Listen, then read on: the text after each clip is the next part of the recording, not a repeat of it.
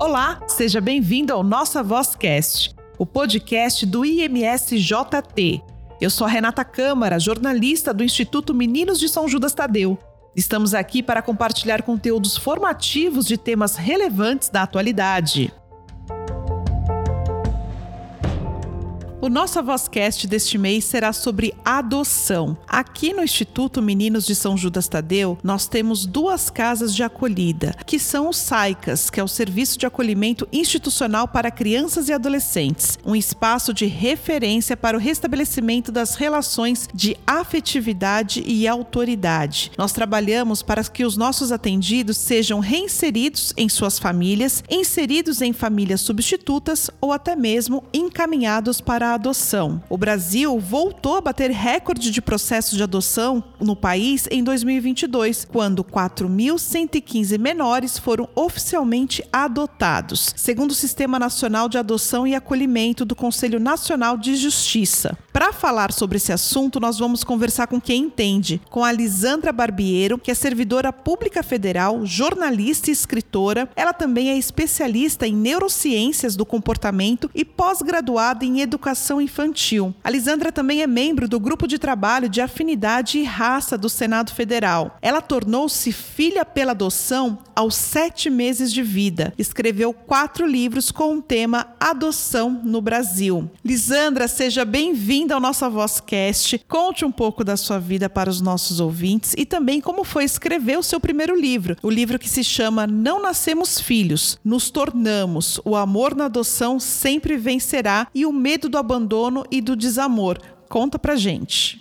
Livro foi escrito quando eu descobri que eu estava grávida e ali eu me despertei para a importância da minha adoção, porque eu ressignifiquei o que a minha mãe falava para mim desde criança, que se eu não fosse sua filha, ela me roubaria. Eu senti um amor muito grande e eu pensei, eu não quero que outras crianças que tiveram esse encontro de amor proporcionado pela vida, que é a adoção, passem também por situações que eu passei caladas em silêncio, porque a gente, com receio de deixar nossos pais tristes, a gente absorve muita coisa e guarda muita coisa. Então, ele foi escrito durante oito meses, com muito amor, com muito carinho, e ali eu deixo registrado algumas reflexões sobre o que eu aprendi ao compreender a minha condição de ser filha por meio de adoção. Eu falo sobre a importância do processo, da formalização, da legalidade, né? Do reconhecimento legal de você ter o mesmo sobrenome dos seus pais. Eu falo também um pouco sobre racismo, porque quando falamos de adoção, nós estamos também falando de uma pauta racial, porque quase 70 80% das crianças que estão disponíveis, as crianças e os adolescentes que estão disponíveis hoje para do, do, do, adoção, elas são majoritariamente pretas e pardas. E em que pese 90% dos pretendentes, no momento em que eles vão se habilitar ao processo de adoção, eles dizem ser indiferentes à raça, nós temos aí que desde 2019, quando foi consolidado o Sistema Nacional de Adoção, que permitiu a reunião de dados e estatísticas,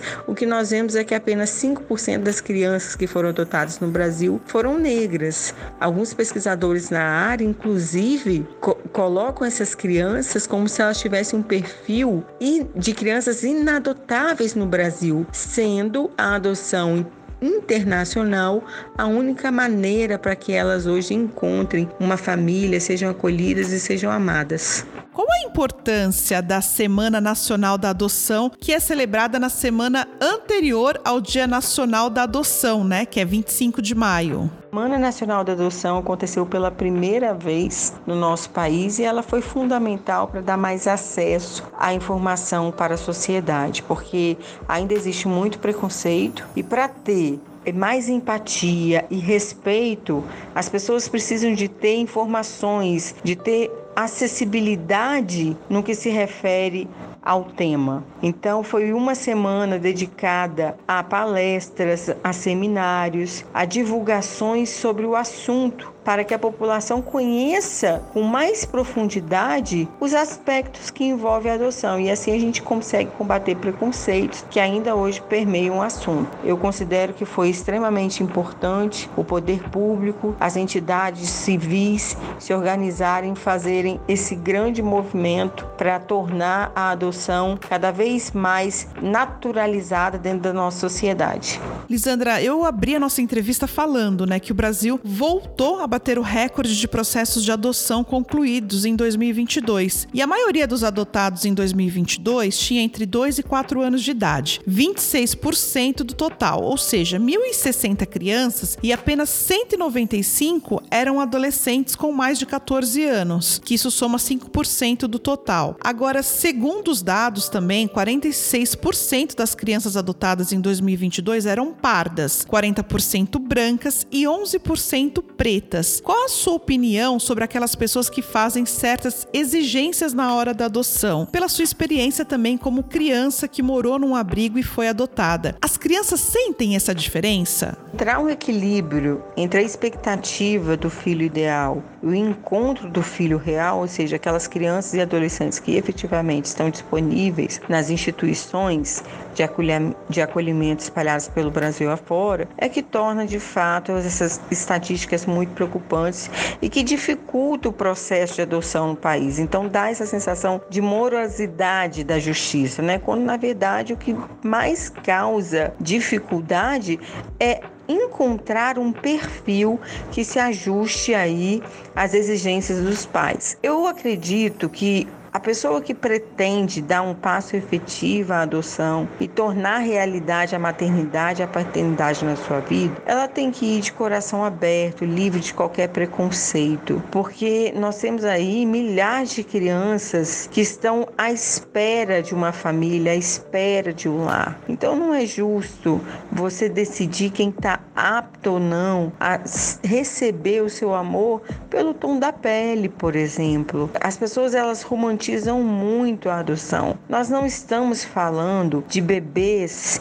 de crianças que estão sendo geradas na barriga, em que a mãe está ali gestando e ela vai ao hospital, à maternidade, dar à luz e sai ali com o bebê enrolado na manta. Nós estamos falando de crianças já nascidas, quando não crescidas. Então é preciso ter esse olhar mais humanizado quando falamos de adoção. Com relação às crianças sentirem a rejeição pelo fato da cor de pele ou pela faixa etária, eu acredito que com o passar do tempo em que elas vão permanecendo naquelas instituições e elas percebem que outras crianças vão saindo primeiro que elas, acredito sim que tenha aí um sentimento do porquê, né? Do porquê que eu fiquei e o outro saiu. Eu me lembro que nas casas em que eu frequentei, em que eu fui visitar, você chega para levar um bolo, para levar alguns presentes para aquelas crianças. As maiores, elas já têm noção de que você pode ser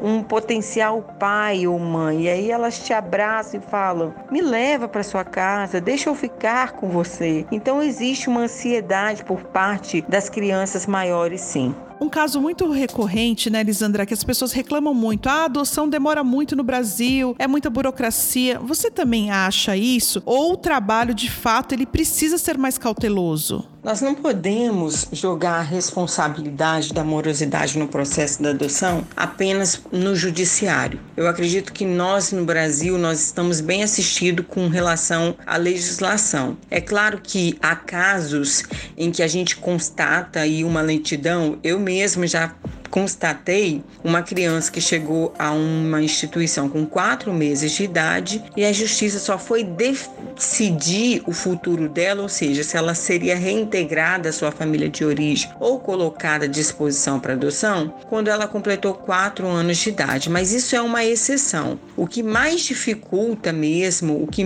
mais torna o processo lento, seria aí as exigências dos pretendentes com relação ao perfil dessas crianças. Então é preciso uma mudança de mentalidade para que o processo também seja mais célere.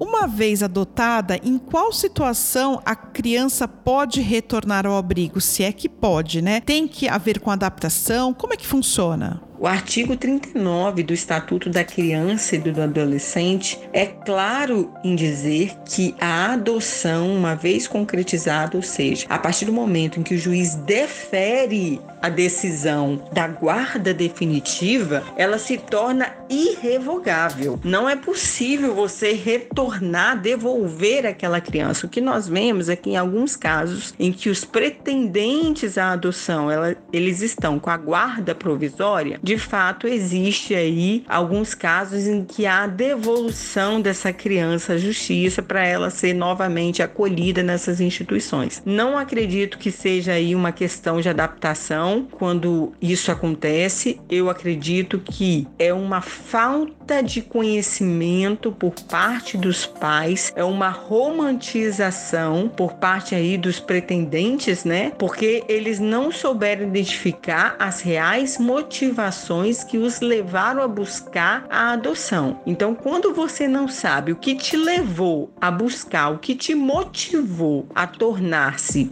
pai e mãe pela adoção, aí dá nesses casos de insucesso e de devolução que eu acho extremamente lamentável e absurdo, porque a gente tem que pensar que essas crianças que foram colocadas em instituições de acolhimento, elas já trazem consigo um sentimento de rejeição. Então elas estariam sendo aí rejeitadas pela segunda vez. Eu acho que é preciso ter mais responsabilidade, empatia e cuidado quando você se habilita a um processo de adoção, quando você requer a guarda provisória de uma criança.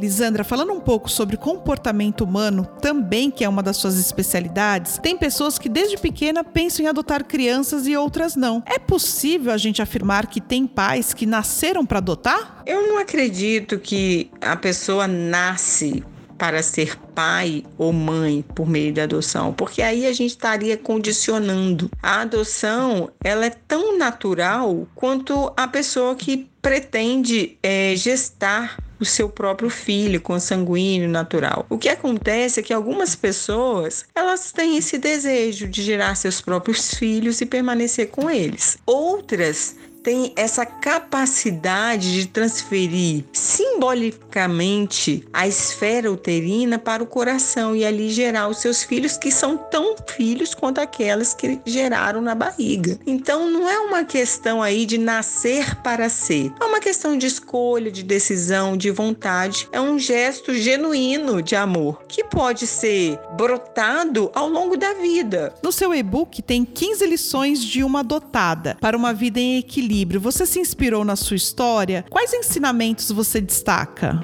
inspirado na minha história, foi inspirado a partir do momento em que eu dei a devida importância o que a adoção significou na minha vida, ou seja, eu fui tirada de um seio familiar e foi colocada em um outro ambiente familiar, com novas pessoas, novas formas de pensar, novo jeito de receber amor e ali eu comecei a fazer algumas reflexões sobre o quanto a adoção mudou o rumo da minha história. Eu aprendi de maneira muito especial a me amar em primeiro lugar, a não ter vergonha da minha origem, a ter muita gratidão. Eu acho que a gratidão ela é a virada de chave para você abraçar a sua história com muito mais amor. Ali eu falo do direito à verdade, né? Que muitos pais com medo de perder o status de pai e de mãe, eles acabam omitindo determinadas informações. O direito à verdade, o direito à história pertence primeiro às crianças, aos adolescentes. É importante os pretendentes à adoção terem consciência disso. Então ali eu faço algumas reflexões pessoais acerca do que eu aprendi ao compreender a minha condição de ser filha adotada.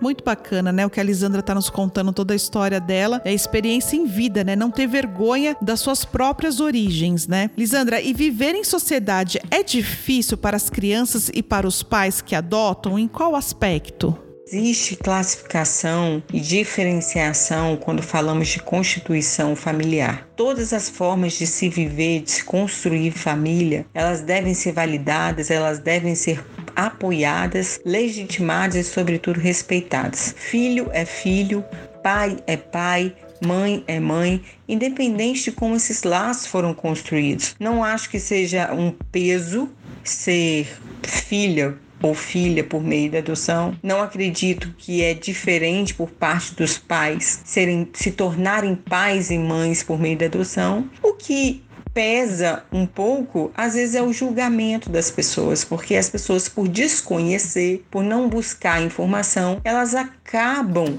prejudicando por meio dos preconceitos, por meio de informações em que elas foram criando ao longo da vida sobre o que é a adoção de maneira equivocada. Então, por isso que nós temos que naturalizar esse tema, debater, conversar e mostrar que toda forma de se viver em família é bonita e deve ser sim apoiada e amada. A gente falou do seu livro, né? Mas também você é autora de dois livros infantis, que é A Incrível Descoberta de Aninha, que tem volume 1 e 2. E eu queria saber como que surgiu essa vontade de partir para os livros infantis. Esses dois livros infantis foram escritos com muita emoção, porque foram baseados na minha história, na maneira como eu descobri que eu era filha do coração, que foi de uma forma muito especial, como eu disse. E ali nesse livro eu quero naturalizar, eu quero que outras crianças também tenham essa possibilidade de conhecer que é possível você nascer de outra pessoa e se tornar filha ou filho por meio da adoção. Então é escrito de uma maneira muito leve, muito carinhosa e afetuosa para que as crianças elas tenham meios aí de respeitar, de saber que existem diferentes possibilidades de construir, de se viver em família. Lisandra, a gente está chegando ao final do nosso bate-papo. Eu queria agradecer muito toda a sua disponibilidade em dividir um pouco da sua história com a gente. Lisandra, na sua opinião, onde está a principal falha no processo de adoção no Brasil? Eu não acredito que a principal falha esteja no sistema judiciário. Acredito que a principal falha está realmente na romantização que as pessoas fazem acerca da adoção, querendo crianças brancas com menos de um ano de idade completa, sem qualquer tipo de deficiência, quando na verdade as estatísticas apontam que as crianças e os adolescentes que estão disponíveis para adoção, em sua maioria, elas não se ajustam, eles não estão dentro dessas principais características.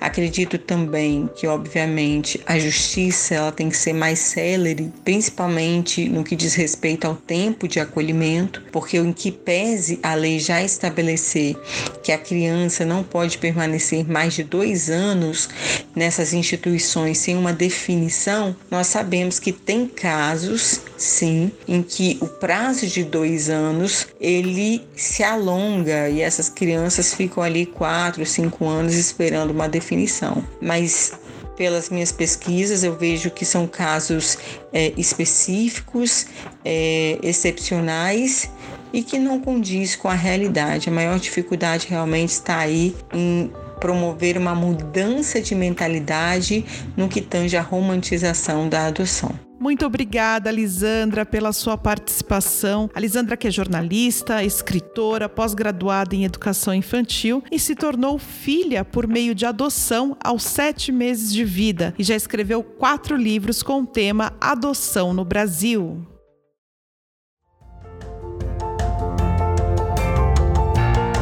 Conhece o Instituto Meninos de São Judas Tadeu? É uma obra sem fins lucrativos. O Instituto atende cerca de 2 mil crianças e adolescentes em suas 11 unidades. Sua generosidade mantém a nossa missão e realiza o sonho de nossas crianças e adolescentes.